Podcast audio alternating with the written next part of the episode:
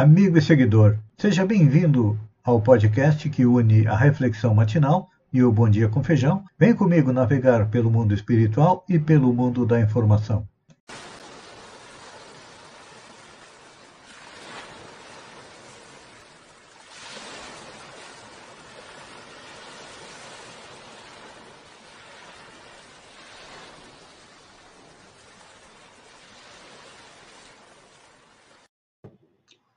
Olá, amigo e seguidor. Seja bem-vindo a mais uma live da Reflexão Matinal, onde eu convido você para juntos irmos em direção ao nosso coração para lá, como jardineiros espirituais, elevar templos às nossas virtudes. E como somos espíritos ainda a caminho da perfeição, todos nós temos vícios e defeitos que precisamos arrancar do coração mas tem alguns que estão muito entranhados, então precisamos cavar masmorras a ele. A nossa reflexão de hoje é a respeito do dom de curar. É de uma passagem de Lucas, capítulo 8, versículo 45, onde Jesus disse: Quem me tocou? Como todos negassem, Pedro, com seus companheiros, disse: Mestre, as multidões te apertam e te oprimem, e dizes: Quem me tocou? Pois é, na sequência, Jesus disse: Alguém me tocou porque de mim saiu uma virtude. É importante a gente lembrar que Jesus era muito assediado pela multidão. Com certeza, muitos eram os que, de maneira voluntária ou involuntária, tocavam nele. Só que aquela pobre mulher que sofria de sangramento ininterrupto, lograra trocar-lhe apenas a orla da veste e ficou curado. Aqui tem uma reflexão, reflexão bastante interessante para a gente tentar compreender o que, que aconteceu. Muitos tocavam Jesus, mas não ficaram curados. Outros tinham que pedir para ele curá-lo. E aquela mulher, o que, que aconteceu? Espontaneamente, ela é, atraiu energia curativa. E por que, que foi diferente dos demais? É. O importante é que o que funciona no toque de cura é a fé. Aquela mulher acreditava que se chegasse perto de Jesus e o tocasse, ficaria curado. Ou seja, aqui nós percebemos o poder da fé, o poder da atração. Porque a atração é uma lei do universo. Aí sim já dizia que semelhante atrai semelhante na razão direta da massa, na razão inversa do quadrado da distância. Então, fé significa o quê? Acreditar compreender que poderia ser curado. E muitas vezes nós também pedimos a Jesus que nos cure de algum problema, mas não acreditamos que ele exista e até que ele, acreditar que ele existe, até a gente acredita. Mas a gente pensa assim: nossa, só encarnados no planeta tem mais de 7 bilhões de pessoas. E será que Jesus consegue tomar conta de todo mundo? Aí a gente não acredita no poder de Jesus e acaba também desacreditando que podemos é ficar curados. E junto da fé, é claro que existem outros quesitos que são analisados não somente por Jesus. Mas o que, que acontece? Há diversos escalões no comando do planeta Terra, Jesus é o governador espiritual. Cada país tem seu governador.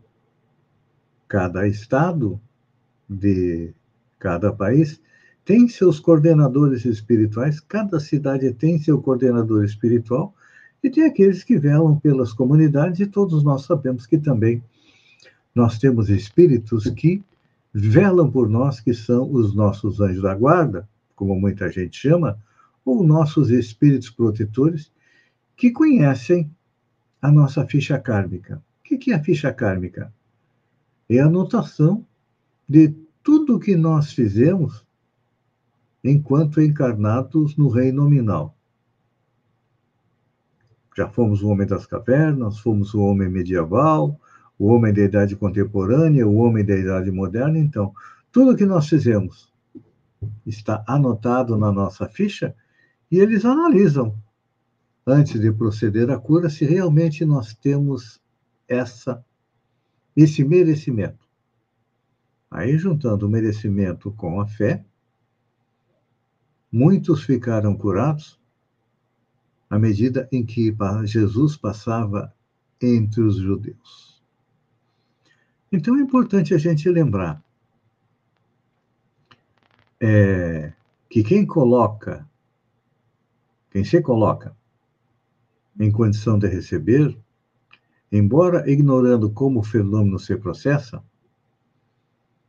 o simples ato de estender a mão naturalmente coloca na posição de receber. Nós ainda não conhecemos todos os fenômenos físicos que envolvem os fenômenos de cura. Temos algumas pálidas ideias é, em alguns livros da doutrina espírita que nos mostram como é que funciona a cura, e todos nós que trabalhamos nos centros espíritas que nos dedicamos a doar de nossa energia, junto com a energia dos espíritos através do passe, somos agentes, cada um no seu grau, dentro da sua evolução, do processo de cura das pessoas. Quantas vezes a pessoa vai a um centro espírita, a um templo de outro segmento religioso, na igreja católica, e no momento em que nós estamos orando, pedindo a Deus, recebemos ajuda da espiritualidade. É que os bons espíritos, eles jagem não somente nos templos espíritas, na Igreja Católica, nos nossos amigos evangélicos, nos templos da Umbanda, nos templos muçulmanos, nos templos do judaísmo. Eles auxiliam a todos que precisam. Claro que para recebermos esse auxílio, para recebermos aí a cura dos nossos males, nós também temos que nos propor a fazer aquilo que Jesus dizia depois que curava. Ele sempre dizia: vai e não peques mais. Ou seja, muda a tua vida.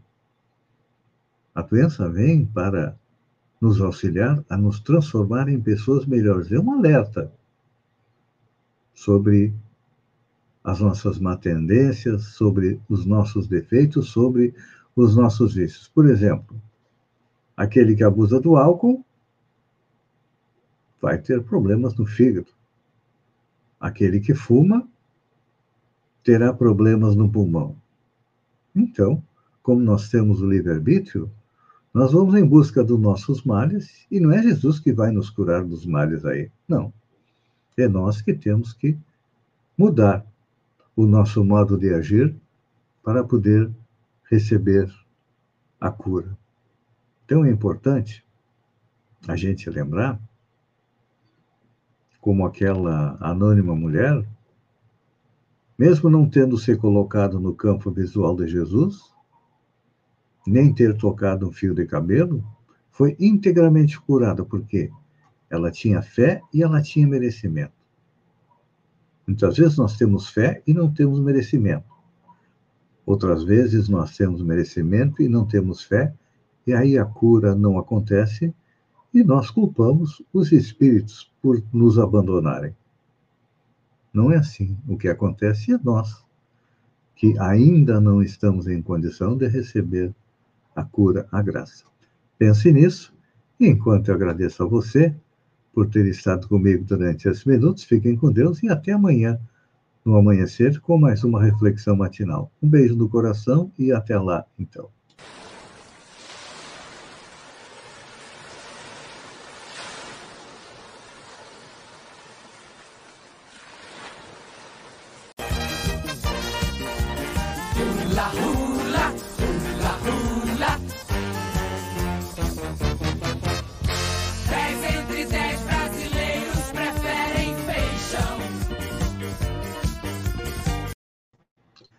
Olá, amigo e seguidor. Seja bem-vindo à nossa live do Bom Dia com Feijão, onde eu convido você, vem comigo, vem navegar pelo mundo da informação com as notícias da região, Santa Catarina, do Brasil e também do mundo. Começamos com região. Dengue em Sombrio. Tem carro de som passando diariamente em todas as ruas e comunidades Sombrio, informando que a cidade é uma das mais infectadas pelo coronavírus na região e pedindo apoio da população para medidas preventivas, pois já existe caso comprovado da doença no município. Sombrio o retrato do Brasil, que vive uma epidemia de dengue. No início de janeiro até 23 de abril deste ano, o Brasil contabilizou 542.038 casos de dengue e 160 mortes pela doença. O volume de casos nesses poucos meses do ano chegou perto do total de casos de dengue registrados no país no ano passado, que foi 544.460. Os números disponíveis no último boletim epidemiológico do Ministério da Saúde revelam um aumento de 113,7% nas infecções por esse vírus, transmitido pela picada do mosquito Aedes aegypti, em relação ao mesmo período de 2021 natural do Tiscoski e memória. Faleceu, dia 8 de maio, o ex-prefeito de Balneário Gaivota, Adroaldo Tiscoski, que governou o município na gestão 2005-2008. Adroaldo residia em Balneário Gaivota, era filho do ex-prefeito de Sombrio, José Tiscoski, e deixa esposa e dois filhos. Adroaldo administrou Balneário Gaivota em um dos momentos mais difíceis da história do município, que foi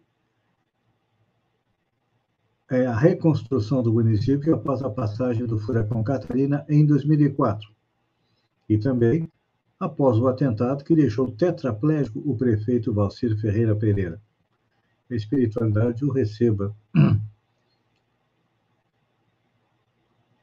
Assim como seu pai, que deve ter vindo, deve ter vindo é buscá-lo. Indo, indo para Santa Catarina, os emplacamentos de veículos automotores no estado de Santa Catarina encerraram o mês de abril com 12.870 unidades licenciadas, enquanto que em março foram 13.697, uma queda de 6,04%.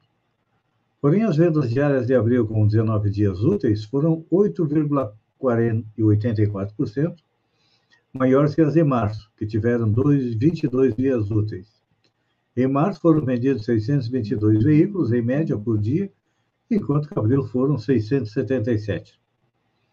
Em números absolutos, o segmento de comerciais leves foi o único que teve resultado positivo, com aumento de 22,62% em relação a março. Quando comparado com abril de 2021, o setor como um todo registrou queda de 9,61% no acumulado do primeiro quadrimestre do ano, que registrou queda de 10,37%. E as montadoras estão sofrendo aí com falta de material para produzir carros. Já que estamos falando em carros, olha só. Santa Catarina tem a gasolina comum mais cara do país, aponta a ANP. Santa Catarina tem a gasolina mais cara do país, segundo a Agência Nacional do Petróleo. Em pesquisa em mais de 5 mil postos brasileiros, o maior valor encontrado foi em Tubarão, com 8,99% o litro. A média no Brasil foi de 7,29%, R$ 7,29 o litro. A pesquisa foi feita após o país ter aumentado o preço dos combustíveis por quatro semanas seguidas. Os dados foram divulgados na sexta-feira, dia 6. A média nacional é o maior valor nominal pago pelos consumidores desde que a ANP passou a fazer o levantamento semanal de preços em 2004. Vocês terem uma base. Santa Catarina, o melhor valor encontrado foi em Jaraguá do Sul, com R$ 6,47 o litro. Levando em conta o preço médio de cada município, Laguna é a mais vantajosa, com 6,87%. Já que estamos falando em dengue em Sombrio, Santa Catarina chega a 26 mortes por dengue em 2022. Esses dados constam do boletim da Diretoria de Vigilância Sanitária, DIV, divulgado na sexta-feira. 46 municípios estão em estado de epidemia para a doença. Em pouco mais de cinco meses, 2022 se tornou o ano com mais mortes pela doença desde que passou a contabilizar os dados sobre o Aedes aegypti. Em 2021 foram confirmadas sete mortes pela doença, o número deste ano é 271 vezes superior e ainda estamos no início do quinto mês do ano. Segundo o boletim, 14 óbitos registrados em 2022 no estado são investigados e podem ter ocorrido por consequência da dengue. Em relação a casos, 32.206 pessoas foram diagnosticadas e 25.598 permanecem com casos suspeitos. Na comparação com o mesmo período de 2021, foram confirmados 12.333 casos e houve um aumento de 161% no número de casos é, confirmados. Olha só, hoje não é dia de notícia boa, infelizmente. Diesel da Petrobras ficou mais caro a partir de hoje. A Petrobras anunciou na segunda-feira, dia 9, que vai levar o preço do diesel para as distribuidoras. O preço médio do litro vai passar de R$ 4,51 para R$ 4,91 a partir de hoje, dia 10, um aumento de 8,87%. Os preços da gasolina e do gás de cozinha não serão alterados. Com, olha, segundo a petroleira, o diesel não sofria reajuste há 60 dias, desde 11 de março. Naquele momento, diz a Petrobras, a alta refletia apenas parte da elevação observada nos preços de mercado. Com o novo reajuste, o diesel já acumula uma alta de 47% nas refinarias da Petrobras. Ontem eu coloquei no blog do Feijão que preparassem o bolso que viria aumento da gasolina e do diesel. O diesel já veio hoje. A gasolina acredito que até o final de semana deve subir também. Cigarro eletrônico. Entidades assinam documento para manter proibição do dispositivo. Associação Médica Brasileira e 45 entidades médicas divulgaram um posicionamento sobre o chamado dispositivos eletrônicos para fumar, ou os DEFs. Mesmo proibido desde 2009, os cigarros eletrônicos estão à venda no comércio. A MB estima que 650 mil pessoas fumem com esses dispositivos e a maioria deles jovens. Então, gente, o pessoal está trocando o cigarro pelo cigarro eletrônico e, segundo a MB, ele é muito mais nocivo do que o cigarro comum. Última notícia, então, o Unibanco desacelera a concessão de crédito para conter inadimplência. O Itaú Unibanco está desacelerando a concessão de crédito após forte alta liderada por linhas de maior risco no primeiro trimestre, incrementarem suas margens, mas também provisões para perdas esperadas com inadimplência. Segundo Milton Mauri Filho, presidente executivo do banco, as perspectivas não são boas olhando para frente e a gente tem sido muito proativo na redução e nos ajustes da concessão, ou seja, a crise está chegando, a inadimplência vai aumentar e vamos ter que escolher que tipo de conta nós vamos pagar. A gente sabe que o grande vilão é o cartão de crédito, que tem um juro exorbitante. Amigo seguidor, eu agradeço a você por ter estado comigo durante esses minutos. Fiquem com Deus e até amanhã, às 6h50, com mais um Bom Dia com Feijão. Um beijo no coração e até lá, então.